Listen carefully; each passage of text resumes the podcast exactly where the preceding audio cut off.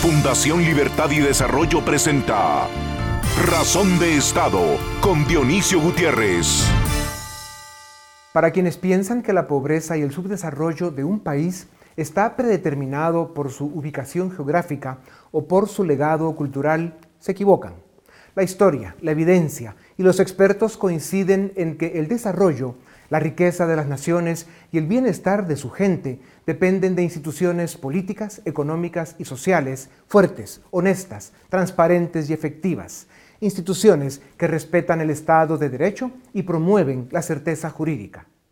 Solo un sistema político plural, abierto, democrático y con división de poderes ofrece las condiciones para construir esas instituciones que son la condición indispensable para el desarrollo de las naciones.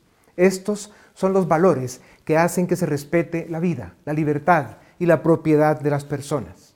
Al final, y al principio también, la confianza y la justicia dependen tanto una de la otra como la economía de la migración. Si no hay justicia, la confianza se pierde y si la economía no funciona, la gente se va. En el caso de Guatemala, tantos años de desgobierno, mediocridad e indiferencia dejaron un saldo de corrupción, la captura criminal del Estado, desconfianza, una economía insuficiente, pocas oportunidades, inmigración. Solo en los últimos 12 años el pueblo eligió bandidos para hacer gobierno, no porque supiéramos que lo eran, y lo siguen siendo, sino porque aquellos políticos nos engañaron. ¿Alguna vez nos hemos preguntado por qué hemos fracasado después de tantos intentos para salir de la pobreza? La respuesta es porque la política ha fallado. Pues ya no tenemos excusa. En nueva década, nuevo año y nuevo gobierno, declaremos la lección aprendida y seamos parte de un esfuerzo de cambio y transformación.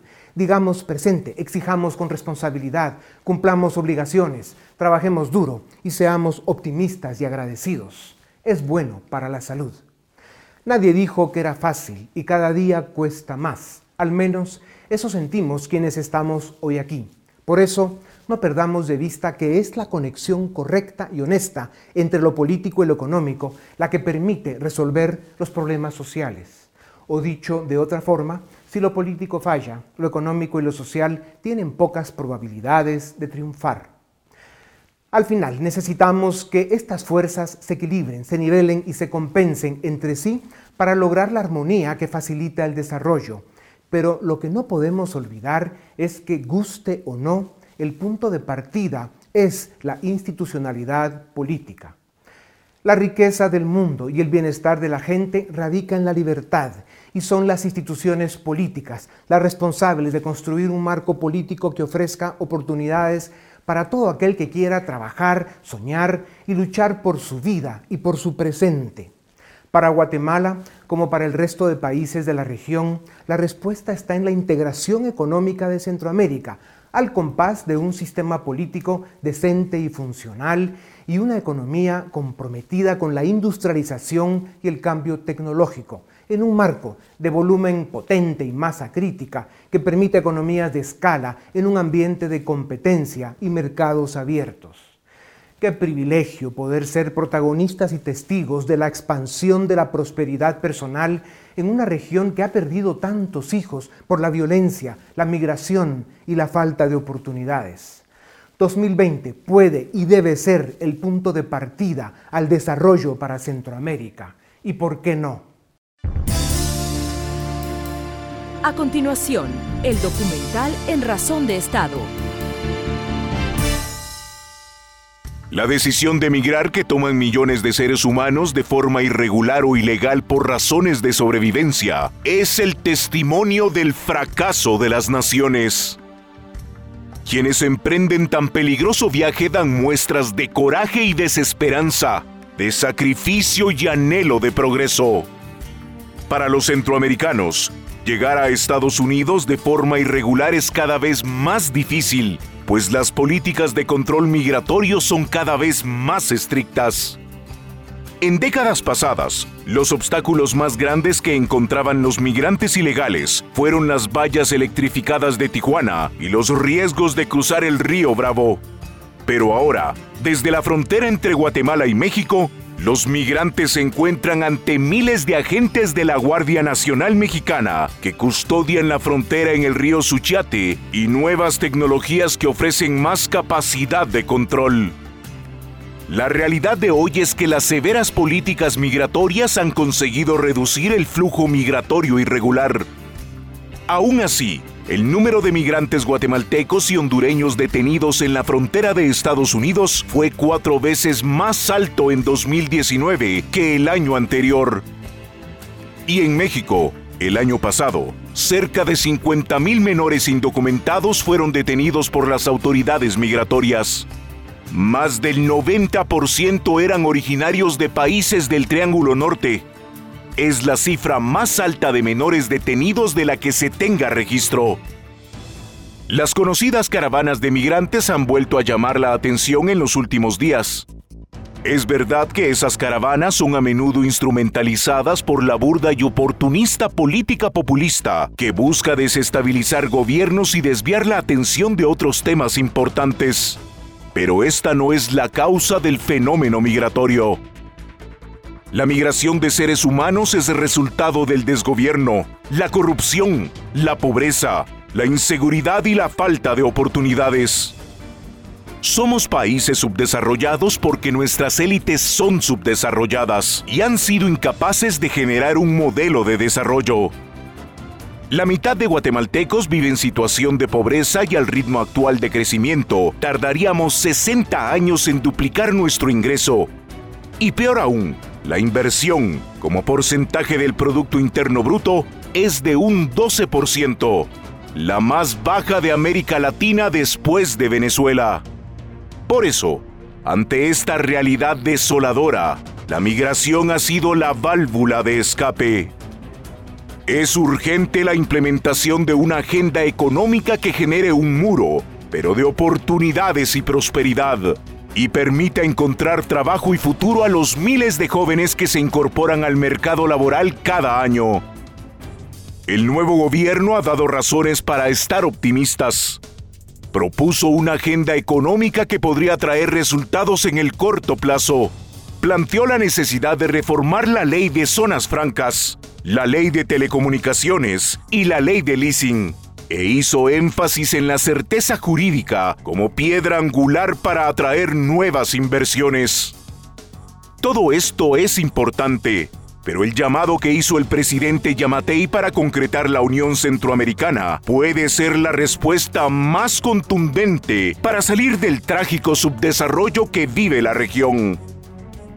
Un número importante de expertos afirman que la integración económica de Centroamérica es la mejor alternativa para los desafíos de nuestra región en el mundo competitivo de hoy. El presidente Yamatei y los otros presidentes de la región pueden pasar a la historia como los jefes de Estado que cambiaron el destino de Centroamérica y dieron un mejor futuro a millones de seres humanos. A continuación, una entrevista exclusiva en Razón de Estado. Bienvenidos, esto es Razón de Estado y tengo el gusto de presentarles al ingeniero Antonio Maluf. Él es ministro de Economía desde el 14 de enero de este año. También es experto en economía. Señor ministro, gracias por venir a Razón de Estado. Gracias por la invitación. Debo iniciar diciendo o haciendo dos comentarios. Uno, que qué buena noticia es para Guatemala el que por fin estemos viendo llegar al gobierno a participar gente honesta y gente preparada. Y usted probablemente es uno de los mejores ejemplos que, que, tiene y tendrá este gobierno y por eso celebramos eso por Guatemala y le agradecemos el que nos acompañe en esta entrevista. Y luego debo compartirle, señor ministro, que creo que tengo más de 15 años de no entrevistar eh, a una autoridad del gobierno ejecutivo. Eh, pues qué honor, sea, la verdad, estar aquí sí. contigo. o sea, hemos tenido una lista tan larga de impresentables de aquí para atrás que, en fin, traerlos a esta tribuna o a cualquiera de las tribunas en las que hemos participado, pues digamos, además de vergüenza, daba otras cosas. Señor ministro, empezando con los temas eh, que nos traen, eh, el presidente de Matei habló de la Unión Centroamericana, que podría ser realmente eh, hacer la gran diferencia que necesita no solo Guatemala, sino Centroamérica, por el simple hecho de que ustedes son un gobierno que tiene ganas de trabajar, de impulsar cosas importantes y de hacer la diferencia, pero tenemos un problema de recursos y de masa crítica. ¿Por qué eh, podemos celebrar los guatemaltecos que ustedes, el gobierno, presidente de Matei y usted como ministro de Economía, le estén dando importancia a la Unión Centroamericana? Bueno, nosotros estamos muy contentos con los resultados de la gestión del presidente Yamatei. Eh, hemos tenido una unión aduanera con Honduras que en un porcentaje alto se puede intercambiar mercaderías, pero realmente queremos ir más allá. Queremos quitar las fronteras. Eh, ya se firmó el, cielos abiertos con El Salvador. Podemos ir al Salvador vía aérea sin como que fuera un vuelo local. Se va a hacer con Honduras. Eh, y tener por lo menos los tres países del norte de Centroamérica con libre locomoción de personas, de mercancías, nos va a apoyar bastante. Eh, tú bien decías, eh, somos países pequeños y nos deben de ver como región. Ah, acabo de estar con un inversionista de Oklahoma y me decía, mira, si nosotros no fuéramos parte de Estados Unidos, seríamos más pequeños que la economía de Guatemala. Entonces en la unión está la fuerza. Sin duda alguna.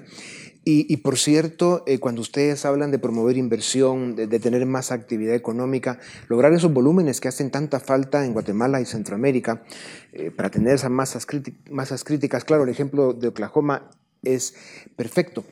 Em, ¿Cuáles serían los primeros pasos? Eh, como, como, usted sabe, Fundación Libertad y Desarrollo eh, está facilitando una reunión, pues una cumbre de, personajes, tanto presidentes como expresidentes, donde la idea es de que tanto el presidente Yamatei como ustedes, especialmente el Ministerio de Economía, puedan ser los verdaderos anfitriones de un evento que puede fortalecer el esfuerzo que ustedes ya están haciendo y consolidarlo y sobre todo seguir convenciendo al resto de presidentes de Centroamérica.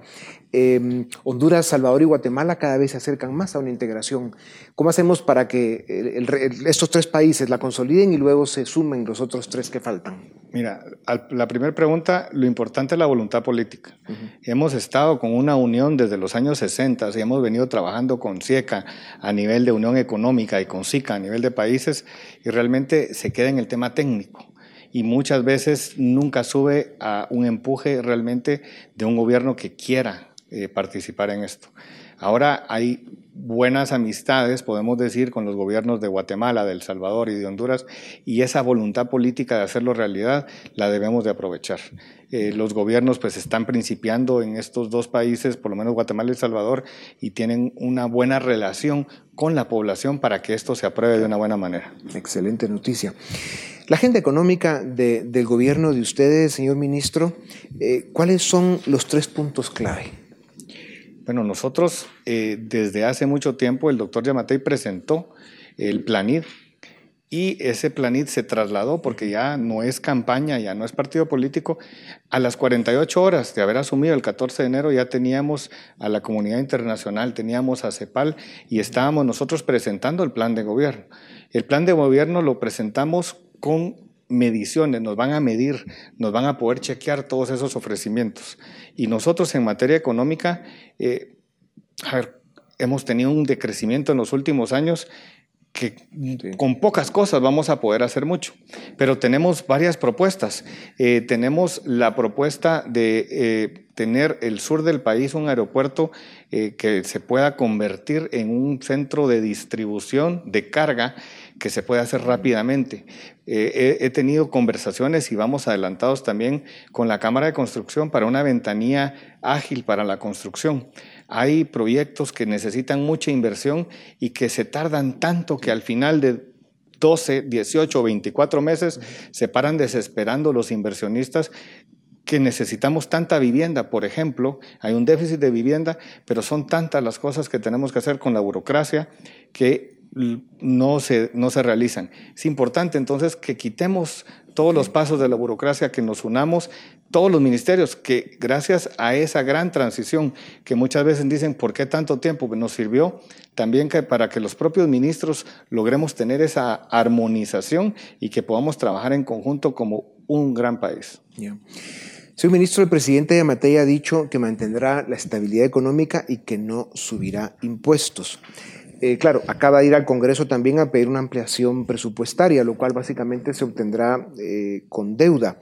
Eh, claro, ustedes tienen ganas de hacer la diferencia, de ser un gobierno del cambio y van a necesitar recursos. ¿Cómo, cómo van a lograr una armonía entre mantener una estabilidad macroeconómica, digamos, no desincentivar la economía eh, con aumentar impuestos? Sí hay que, hay que modernizar la política fiscal, seguimos con una economía informal de cerca del 70%, nuestra base tributaria es, es pequeña, o sea, hay cosas que hacer en la parte fiscal.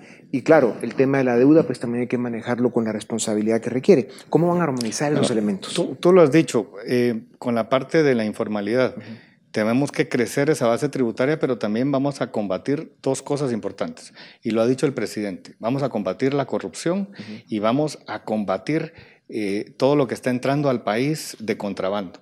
Eh, hay estimaciones que si nosotros cobráramos los impuestos del contrabando, podríamos crecer un 40% de los ingresos del país, que no solo es por los impuestos de importación de esos productos, sino que es una cadena. Si yo no lo compré con factura, no lo vendo con factura, el siguiente no lo da con factura. Entonces es una cadena de personas que no tributan por esa, por esa mercadería.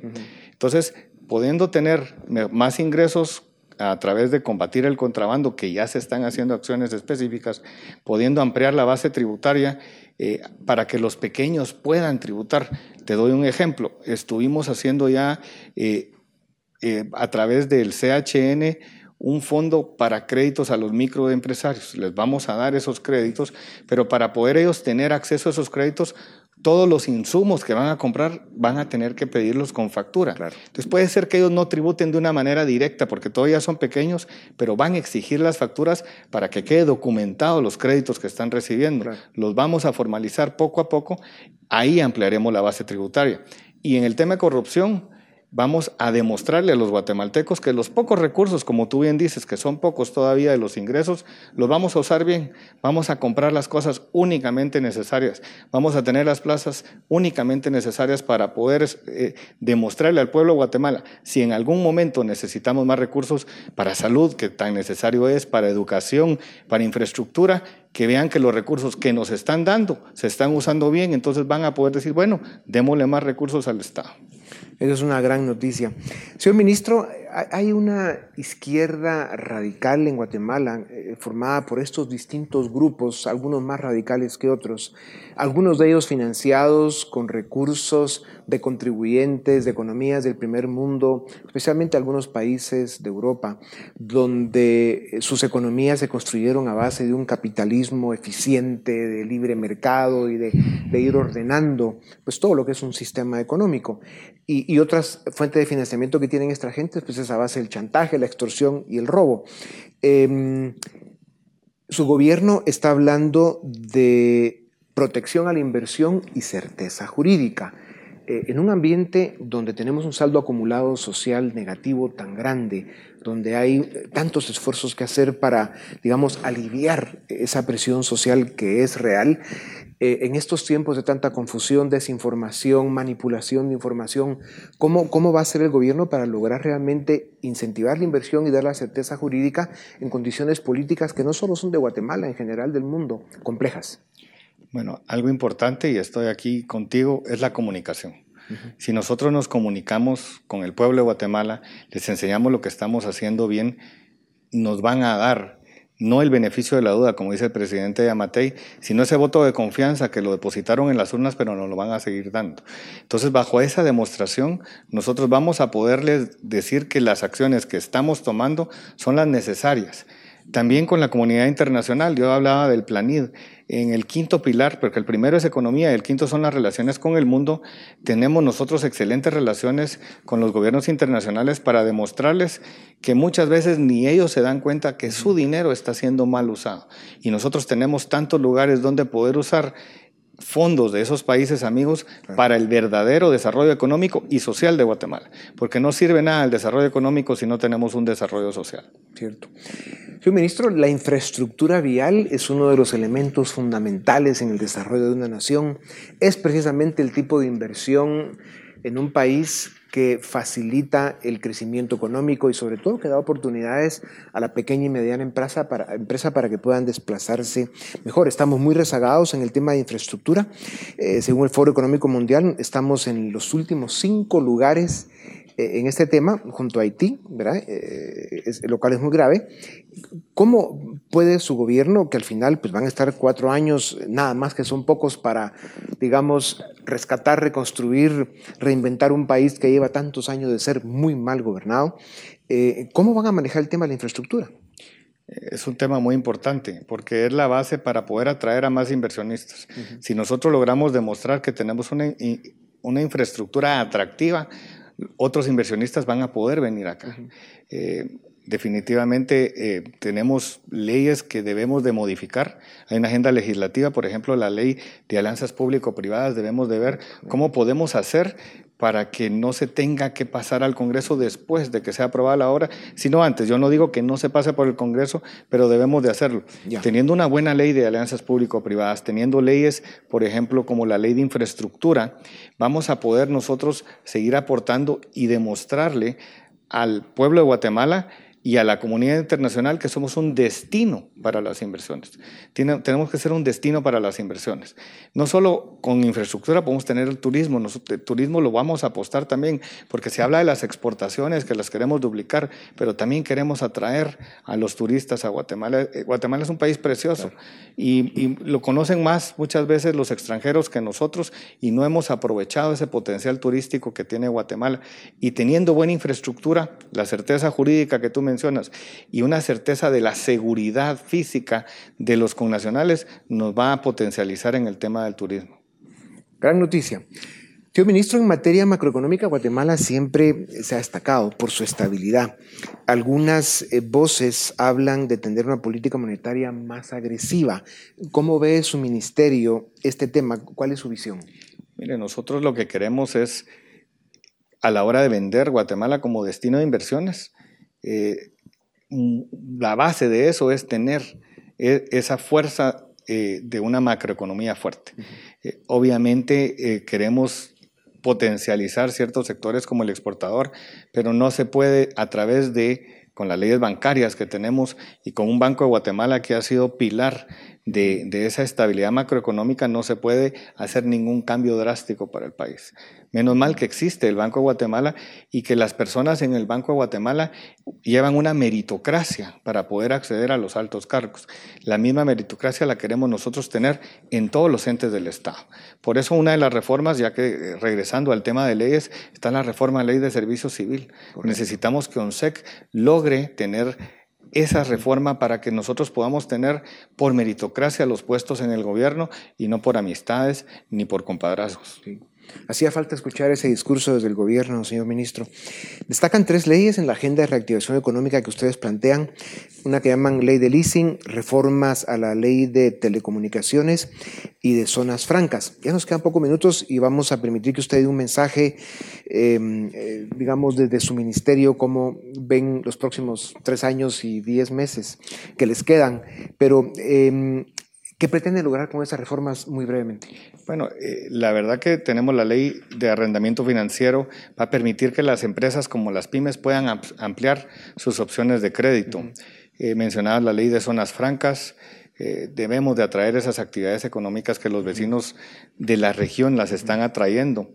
También hay otras leyes que no, no se han mencionado, pero las queremos tener, porque yo, sabemos que tenemos cuatro años, pero ese plan de gobierno es para por lo menos 12, 15 años. No podemos hacerlo todo en cuatro años y por eso el doctor Yamatei, tú lo has visto trabajando sábados, domingos, porque no llevamos la cuenta de cuántos días llevamos trabajados, sino únicamente cuántos días nos quedan por hacer todo lo que tenemos que hacer. Es como una persona que le dijeran que ya no va a estar en este mundo en, en una semana, tú esa semana la usas al máximo y la próxima al máximo y la próxima al máximo. Pues nosotros tenemos un tiempo límite, esos son cuatro años y tenemos tanto por hacer que tenemos que usarlo al máximo. Entonces, por ahí es donde nosotros necesitamos el apoyo de todos ustedes. Sabemos que en el tema económico, el pueblo de Guatemala, el Congreso de Guatemala deben, deben de apoyar porque no son temas políticos, son temas de desarrollo para todos los guatemaltecos.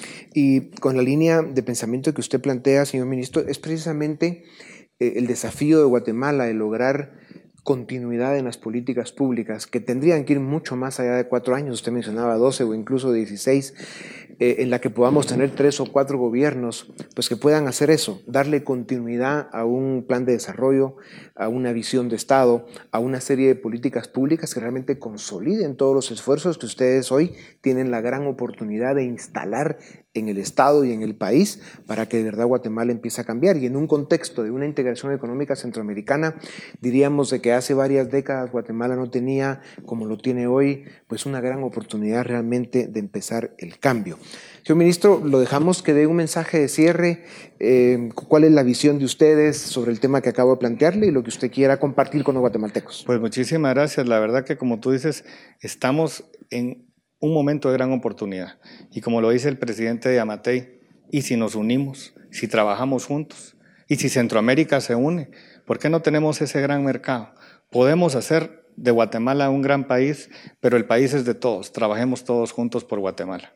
Muchas gracias por la entrevista el día de hoy, Muchas gracias, eh, señor ministro. Pues le deseamos mucha suerte en las batallas, que sabemos que son muchas, y sin duda alguna, como le dije al principio, el, contar hoy en día en el Ministerio de Economía eh, con un hombre como usted, profesional, que tiene la experiencia y sobre todo los valores de lo que el país necesita para rescatar tantas cosas que están pendientes, pues sin duda alguna es motivo de ilusión, optimismo y esperanza. Muchas gracias, señor ministro. Gracias. gracias a ustedes también. Esto es Razón de Estado. A continuación, el debate en Razón de Estado. Bienvenidos al debate en Razón de Estado. Hoy hablaremos del tema económico que ha sido uno de los, digamos, eh, tópicos centrales del nuevo gobierno. Doy la bienvenida a Hugo Maúl, él es economista y analista del CIEN, y a Paul Boteo, él es economista y también director general de la Fundación Libertad y Desarrollo. Bienvenidos a ambos. Eh, yo tal vez empiezo para romper el hielo, Hugo, contigo, preguntándote eh, para ti antes de entrar a los planes de gobierno, ¿cuáles son los dos, tres puntos clave que deberían estar en la agenda económica del gobierno? Sobre todo eh, el tema del empleo. Eh, estamos viendo que vuelven las caravanas a cruzar nuestro país y a tratar de llegar a los Estados Unidos y fuimos testigos cómo el gobierno mexicano pues realmente empezó a demostrar con hechos que el muro empieza ahí en Ciudad Hidalgo.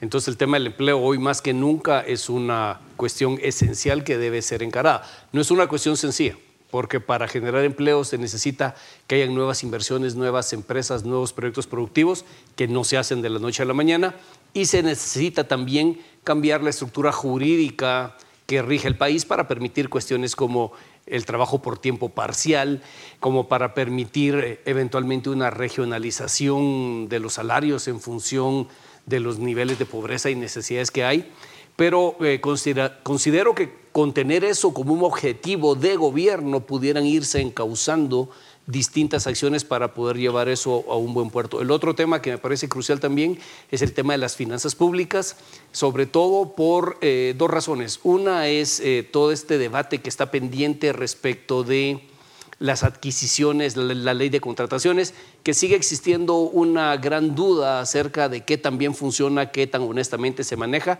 y el otro en razón de los ingresos fiscales. Y ahí hay dos elementos. Uno es qué va a suceder con la SAT, que es crucial que no haya una marcha para atrás en las reformas y avances que han habido, y la otra, esta polémica decisión de la Corte de Constitucionalidad donde se manda a recalcular los aportes constitucionales. Eso, sumado a pactos colectivos de trabajo, puede poner en jaque a un gobierno con una necesidad de colocar, qué sé yo, 6 mil, 7 mil millones de deuda de la noche a la mañana. Pensaría que en el corto plazo eso, en el largo plazo empleo, y creo que lo que une ambos temas es la necesidad de desarrollar infraestructura.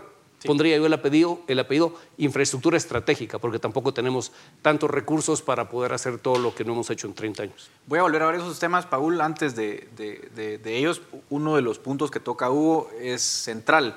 Cuando escuchamos al presidente Yamatei en su discurso y en los días posteriores, por ejemplo, él destacó en materia económica, dijo certeza jurídica, protección a la inversión, pero sobre todo él en su discurso fue enfático en decir que la estabilidad macroeconómica de Guatemala es, digamos, uno de los pilares eh, fundamentales del país, baja inflación, eh, digamos, un desempleo controlado, etcétera, las finanzas públicas muy sanas. Entonces, ahí un tema clave es no voy a subir impuestos, dijo él. Pero por el otro lado las finanzas públicas pueden verse comprometidas por los pactos colectivos, por, otros temas, digamos, que comprometan el gasto. Entonces, ¿cómo hacer para tener unas finanzas públicas que le permitan hacer las inversiones necesarias y no tocar la parte fiscal? Por lo menos en el primer y segundo año, diría uno, que es cuando un presidente tal vez no quiere meterse ese tema tan, tan espinoso. Bueno, yo creo que el tema de las finanzas públicas siempre eh, trae conflictos. En primer lugar, hay que decir que casi cada gobierno ha intentado o ha realizado reformas fiscales. Y eso obviamente crea una tensión con la sociedad civil, con, digamos, quienes aportan actualmente al fisco. Y yo creo que sería un error de parte del gobierno tratar de impulsar una nueva reforma fiscal. Yo creo que si se quiere fortalecer las finanzas públicas, tiene que ir por la vía que mencionaba Hugo, que es precisamente cómo fortalecer a la SAT. Porque cuando vemos tasas impositivas, las tasas impositivas, por ejemplo, a las empresas, pues ya son muy similares a las que puedan existir en países desarrollados. Sería un suicidio querer aumentar las tasas a las empresas bajo las condiciones que tenemos actualmente. Y luego hay que decirlo, usualmente los gobiernos solo tienen un periodo muy corto para poder impulsar una reforma fiscal. Hay que ver lo que le sucedió al gobierno de Jimmy Morales, en donde trata de impulsar esa, reforma fiscal. Y no le sale. Su ministro de Finanzas y obviamente luego tiene que dar marcha atrás. Yo creo que sería un error. Yo creo que lo que tenemos que hacer es fortalecer la SAT, que la SAT tenga presencia en lugares en los que actualmente no lo está teniendo y que pueda tener también la capacidad de fiscalizar a todos, grandes, pequeños, medianos, lo que sea. Pero ese es realmente el reto que tenemos que hacer. Tratar de modificar tasas me parece que sería un error. ¿Qué opciones habrían? Modificar, por ejemplo, el IVA, lo cual sería bastante impopular, pasar de un 12% al promedio latinoamericano, que puedan dar en algunos países hasta un 19%, creo que no sería muy conveniente en estos momentos. Y luego tratar de aumentar la tasa impositiva, por ejemplo, a las personas, también creo que generaría un conflicto social. Pero quisiera referirme al aspecto que mm. mencionabas de la certeza jurídica. Cuando nosotros vamos o pensamos que hay que impulsar planes económicos para atraer a grandes inversiones, claro, uno puede decir, se pueden hacer cuestiones de logística, cuestiones de infraestructura, pero el gran tema pendiente para Guatemala es el tema precisamente de la certeza jurídica. En todos los indicadores que nosotros podemos ver de competitividad, de, eh, para hacer negocios o, o cualquier otro indicador institucional, lo que nos sale es que Guatemala es un país que no es creíble. Es un país en el cual la propiedad privada, por ejemplo, no está garantizada, en donde los jueces y el sistema de justicia está cooptado. Y entonces estas grandes empresas que puedan estar en Estados Unidos, en Europa, que están acostumbradas a operar en entornos que puedan ser relativamente estables y con cierta certeza, no van a venir a un país de 16 millones de personas con un PIB bastante pequeño en comparación con el resto de América Latina a invertir a este, a este país. Yo creo que ese es uno de los grandes retos que tiene que asumir el gobierno y hacer la relación entre esa certeza jurídica y, el crecimiento económico. Sí, ahora en el tema fiscal, yo creo que quedó muy claro. El, presidente dijo, no voy a subir impuestos. Yo creo que lo, lo dijo muy, muy claro. Pero luego, por el lado del ingreso, lo decía tanto el presidente como el ministro de Economía en este espacio, en la entrevista anterior, eh, quizás el lugar donde se puedan ir a rascar recursos para recaudar, porque necesita el Estado ciertos recursos, es en las aduanas. Si el contrabando es muy grande y la evasión es muy grande, y, el ministro de Economía da una cifra, digamos, que, que se, hay un 40% de evasión en las aduanas, etc. Ahora, ¿qué tan difícil es, Hugo? digamos, trabajar en esa variable. Sabemos que las aduanas, o sea, en la frontera con México el tránsito ilegal es muy grande. Eh, ¿En qué periodo de tiempo se puede trabajar esa, esa, ese combate al contrabando? Sí, en realidad eh, este problema de la defraudación aduanera más el contrabando es algo que no puede circunscribirse a la acción de la administración tributaria. Este es un problema en el cual eh, converge crimen organizado, convergen grandes intereses comerciales, porque finalmente estos productos no se quedan en Tejutla ni en Ayutla, llegan hasta, la, bueno, cruzan la frontera de Guatemala y pasan a El Salvador. O sea que hay fuertes redes comerciales que mueven estos productos y se necesita entonces la convergencia de la SAT, por supuesto, pero también de las fuerzas del orden, eh, se necesita también muchísima información y sobre todo una capacidad para poder poner bajo control a aquellos que abiertamente burlan el régimen eh, bajo ciertos tipos de esquemas de protección, como puede ser el crimen organizado. Cuando pensamos nosotros en eso, entonces hay que pensar que tenemos que cuidar una frontera de varios cientos de kilómetros con México, bastante porosa y que no basta con controlar un puente internacional, sino que controlar no sé cuántos pasos ciegos más. Ahí es donde creo yo que a veces nuestros anhelos de conseguir más ingresos se topan con la dura realidad. Se puede pensar en hacerlo, pero cómo ese plan se lleva a cabo y de verdad se detiene, salvo que se encareciera el dólar que el quetzal estuviera 9 o 8.50, de manera que nos salga más caro ir a comprar a México, va a ser muy difícil poder combatir eso. Eso sí, no quiere decir que la SAT no tenga que hacer un trabajo en la Intendencia de Aduanas. La Intendencia de Aduanas tiene que mejorar sus procesos, automatizarse, utilizar mecanismos no invasivos para controlar eh, la, mercancía que entra, tener una mayor eh, capacitación por parte de quienes aplican la normativa, mecanismos de consulta y de verificación para que no hayan excesos de discrecionalidad.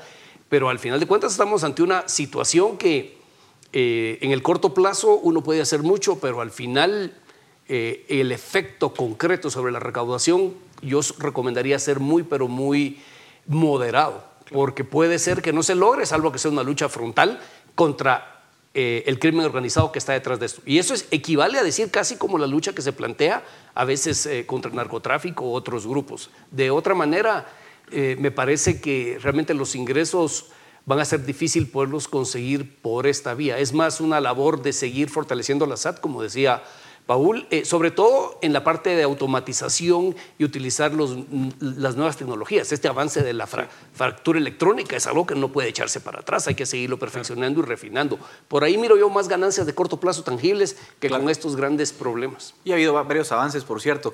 Digamos que en la agenda del gobierno actual ya se han anunciado tres leyes que son de alguna forma la punta de lanza de esa, de esa agenda económica del gobierno actual. Eh, ellos destacan la ley de leasing, es decir, arrendamiento financiero para poder, agilizar compras, incluso públicas. Eso es muy interesante, porque lo que decía el presidente es, miren, el Estado gasta muchos millones de quetzales en, en arrendar inmuebles, pero al final del tiempo ese costo se perpetúa porque nunca el Estado adquiere nuevos inmuebles, por ejemplo. Otra reforma clave que él mencionó fue la ley de telecomunicaciones para pasar a la banda 4G. Y por último, tal vez más importante en tema económico, la ley de zonas francas. ¿Cuál es tu lectura, Paul, de estas tres leyes? ¿Cuál es más importante? ¿Cuál le pondrías más énfasis?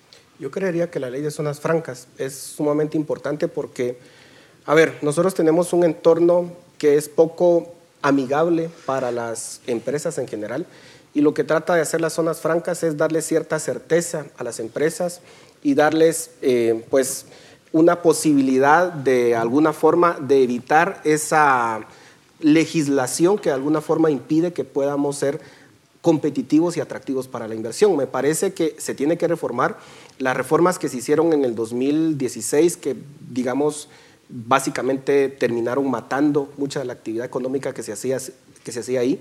Eh, fueron contraproducentes y ahora lo que tenemos que dar es marcha atrás y poder ampliar este modelo. Lo único es que hay que ser muy cuidadosos porque también se dan situaciones en las cuales ciertas empresas que no deberían de estar ahí operan. Y lo que hay que hacer aquí es que para que esto sea vendible, tiene que ser totalmente transparente, transparente y además darle un seguimiento. Y es bien importante saber, por ejemplo, cuánto empleo se está generando ahí y tener un control de tal forma que el resto de la sociedad pues pueda estar seguro, pueda tener certeza de que hay un beneficio de hacer eso. Porque claramente hay un descontento con aquellos que puedan no calificar para operar en esas zonas francas porque están bajo condiciones distintas. Las empresas, las industrias que puedan verse beneficiadas ahí, se tiene que tener una justificación palpable de por qué se les, se les permite operar en esa situación o en esa circunstancia. Y luego también que tiene que tener una cuestión temporal. No se puede pensar que una empresa va a operar durante 100 años, 200 años o lo que sea bajo ese esquema. Se supone que esto tiene que tener una temporalidad y luego, cuando ya se ha tenido cierto nivel de crecimiento, pues poder, poder pasar a esquemas que son más naturales. ¿Cuál es el beneficio de esto? Es tratar de comprar tiempo en lo que también se puedan hacer ciertas reformas importantes legislativas en Guatemala. Eh, en temas laborales, como muy bien mencionaba Hugo, o en otros temas que actualmente les está impidiendo a las empresas operar de una forma más competitiva en nuestra legislación. Yo creo que ahí debería de apuntarse. El problema es el Congreso que tenemos.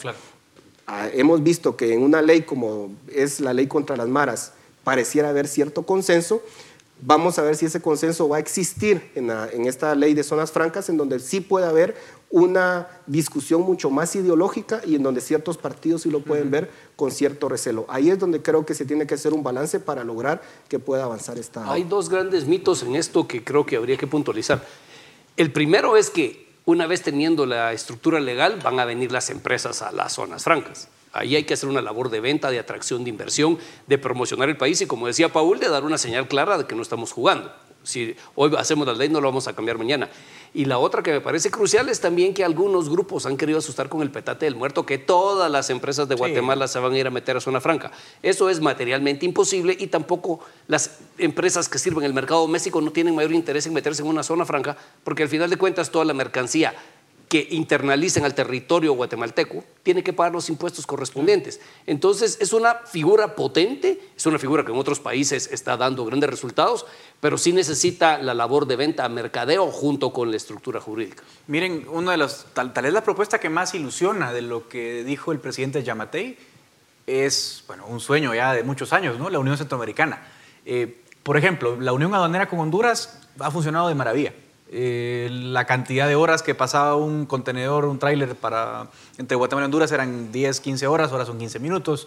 Con El Salvador hubo una reunión ahí entre el presidente Bukele y el presidente Yamatei para hablar de un puerto, pero la verdad que lo que hay que hacer es meterle esteroides a esa integración y, llevarla a niveles, digamos, mucho más grandes, Paul. Eh, ¿No sería esa, digamos, de alguna forma la, la, gran política económica para Guatemala y para la, región que también padece el problema de estancamiento económico? Yo creo que es un tema que lamentablemente ha estado en agenda durante muchos años y no se le ha dado el impulso necesario por cuestiones políticas, por cuestiones de sectores que se benefician con el Estado actual y muchos de los funcionarios públicos que están en aduanas o, incluso sindicatos que forman parte, digamos, de la estructura actual, no quieren que esto se pueda impulsar.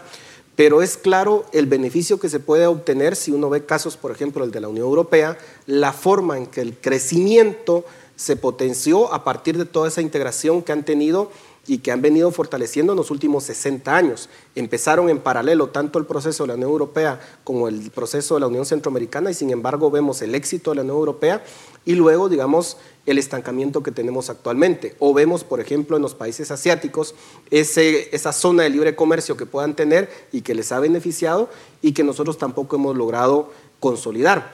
¿Qué es lo que tenemos que lograr hacer aquí? Es que las empresas puedan considerarnos como una sola región, como un mercado de más o menos aproximándose a los 300 mil millones de dólares, con un mercado de 50 millones de personas en, una, en, una, en un territorio que puede alcanzar casi el medio millón de kilómetros cuadrados. Y lograr tal nivel de integración que una empresa pueda estar ubicada y tener operaciones en Guatemala como la pueda tener en Costa Rica y que pueda considerarse una sola eh, zona económica en donde pueda tener integraciones eh, verticales, horizontales, de lo que sea, pero que pueda de alguna forma facilitarse la operación. Y eso implica no solamente liberar las aduanas, sino también tener una estrategia de facilitamiento logístico. Hoy en día las empresas están perdiendo muchísimo eh, tiempo en las aduanas, pero también por la mala condición de la infraestructura. Solo entre Guatemala y El Salvador son 2 mil millones de dólares los que se tiene de comercio y el comercio intrarregional puede llegar incluso a los 10 mil millones de dólares. Ese comercio internacional podría, intrarregional podría verse facilitado, ganar en eficiencia si logramos esa consolidación. Y eso nos permitiría obtener mayor crecimiento económico como lo ha demostrado países como la Unión Europea. ¿Qué se necesita? De verdad, puede ser sonar triado, puede sonar un cliché, pero la verdad es que lo que se necesita es que haya un grupo de políticos, o en este caso los presidentes, y que digan, dos o tres presidentes que digan, miren, vamos a ir en esta agenda y la vamos a impulsar. De lo contrario, vamos a pasar 60 años más en esto. Bueno, Hugo, ya la Unión Africana se está formando y podría ser la unión más grande del mundo. O sea, Centroamérica tampoco se puede quedar atrás. Sí, yo creo que es importante reconocer que somos países muy pequeños para realmente poder tener una influencia importante en los mercados internacionales. Y dicho eso, parte de lo que sucede en África es por estas grandes obras de infraestructura, sobre todo patrocinadas por China, que unen regiones económicas que cortan países. Algo parecido tenemos que entender los centroamericanos, que necesitamos obras de infraestructura a nivel de todo el istmo. No podemos pretender cada paisecito tener sus dos puertecitos y tener una carretera en cualquier otro lugar solucionaría el problema.